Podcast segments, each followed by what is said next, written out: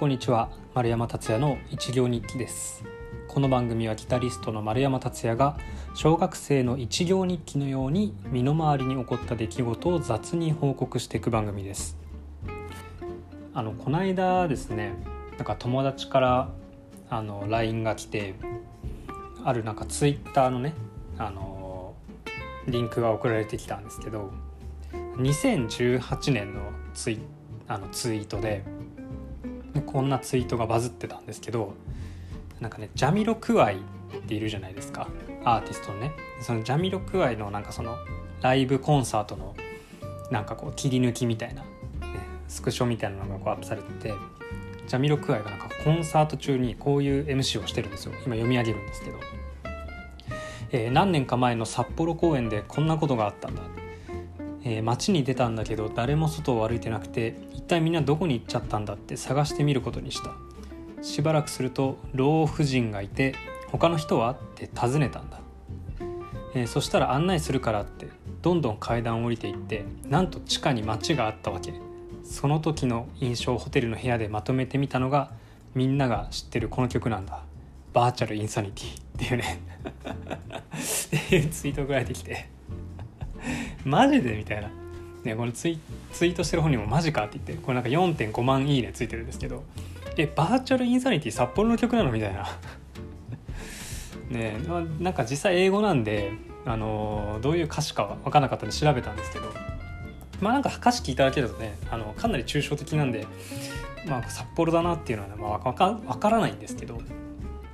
え、バーチャルインサニティ札幌のしかも地下街のからなんかその着想を得て作られた曲なんだと思って、まあ、別にジャミロクワイのその熱狂的なファンとかではないけどこれを見てちょっとなんかすごくシンパシーをね感じたんですよね。っていうのも僕が今年今年というかあの2ヶ月前にあるある口回んないな2ヶ月前にアルバムのね「マップっていうねアルバムをあの配信リリースしたんですけどそこにあるですね「アンダー・ザ・スノー」っていう曲が収録されてるんですけれどこれシングルでも配信してるんですがこの「アンダー・ザ・スノー」っていう曲は札幌の地下街の曲なんですよ。あのジャケット的にはあの札幌のね雪の冬の景色が映ってるので、まあ、一見その普通に何て言うか雪国の曲的な感じなんですけど「アンダー・ザ・スノー」っていうのは実はその雪の下の札幌地下街の、えー、曲なんですよね。で、まあ、特にその、まあ、札幌住んだことある人は分かると思うんですけどその地下穂っていう札幌駅からその大通駅にかけてのすごい長いその地下通路みたいなのがあってそこがすごく僕好きでですねあのなんかこう夜とかだと程よく暗くてなんかあのすごくなんかなんていうんですかね哀愁漂う感じ。なんかね、まあ、危険な暗さとかじゃなくて何て言うかなおしおしゃれな暗さなんですけどあの薄暗い感じがね好きで作った曲がその「アンダー・ザ・スノー」という。いや僕の「憂い」っていう曲のミュージックビデオにも一瞬ねその近くの様子出てきますけどそそこがすごい好きでなんかねまさかここであのジャミロ具合とあの被ると思わなかったんでねあの札幌地下街仲間ということで今後ねジャミロクワの曲聴こあの聞かせていただこうかなと思いますけど。でねあの今日その、まあ、ジャミロクワの話はいいんですよ。これあの今日話したいな話したいなって思ったことがあって。ちょっとごめんなさいね。あの夜ご飯食べたばっかでねあの全然あの声が出てないんですけど。あのねサウナについて今日ちょっと語りたいなと思って。サウナ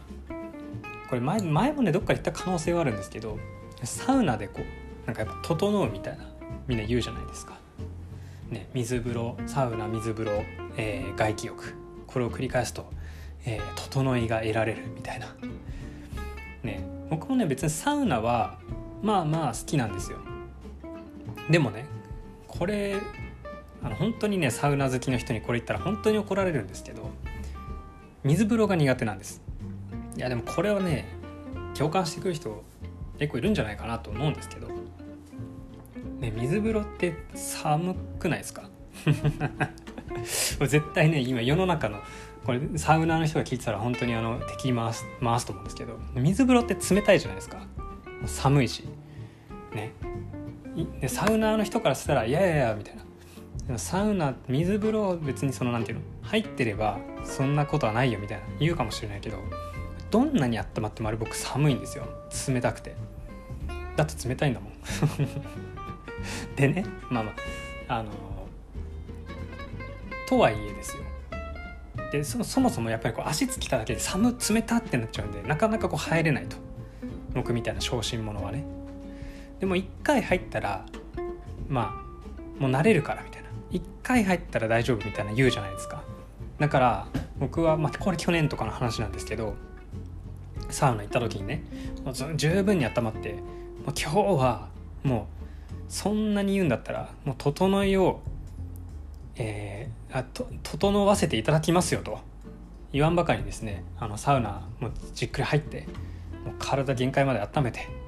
よしみたいなもうこれはもう水風呂入ってももう、うん、大丈夫だろうっていうぐらいですねポカポカになった状態でサウナバーって出てよし水風呂入るぞっつってバーンって入ったらなんか腰にめちゃくちゃ痛みを感じてなんか腰ギューン痛くなってなんか10分ぐらい動けなくなっちゃってその後。であのなんかすごいなんかなんだろうなんか変に力入っちゃったんでしょうね。なんかすごく腰が痛くなっちゃって。であこれは体に悪いわっていう認定をちょっとしてしまいですね。それ以来水風呂に入ってないというね。この低たらくなんですが。だから僕は普通サウナ入る時はサウナ入ってあのちょっとぬるめな何て言うんですかね。あのシャワーを浴びてそこから外気浴っていうのを繰り返すんですけど。だからそのなんだろうな。世の中の水風呂ってなんか結構冷たいじゃないですか。なんかしかもなんかこう風潮として冷たければ冷たいほどなんかこう苦労と思考でいいみたいなね。なんかそういう空気感を感じるんですけど。まあ個人的にはねあのもっと優しい20度以上のなんかぬるい感じの水風呂がなんかあるといいなと思うんですよね。うちから行ける行けるってなまっちゃったうちから行ける銭湯とかスーパー銭湯はですね、まあ、もっぱらやっぱ冷たい水風呂ばっかりで、ね、ちょっとねサウナ初心者にはなかなか厳しいんじゃないかなっていうのをね思ってるんですけどちょっとあのもしねこれを聞いてるサウナーの方がいたらですねあの是非あの正しい水風呂の入り方をね僕に教えていただければと思います。いやだから本当入れるのすごいなと思うんですよね。うん。しかもなんか場合によってはなんか水風呂でなんか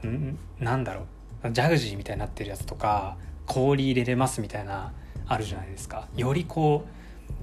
冷たさを際立たせるその工夫を凝らされてるごあの極悪水風呂がありますよね。すごいなと思って、まあ、極悪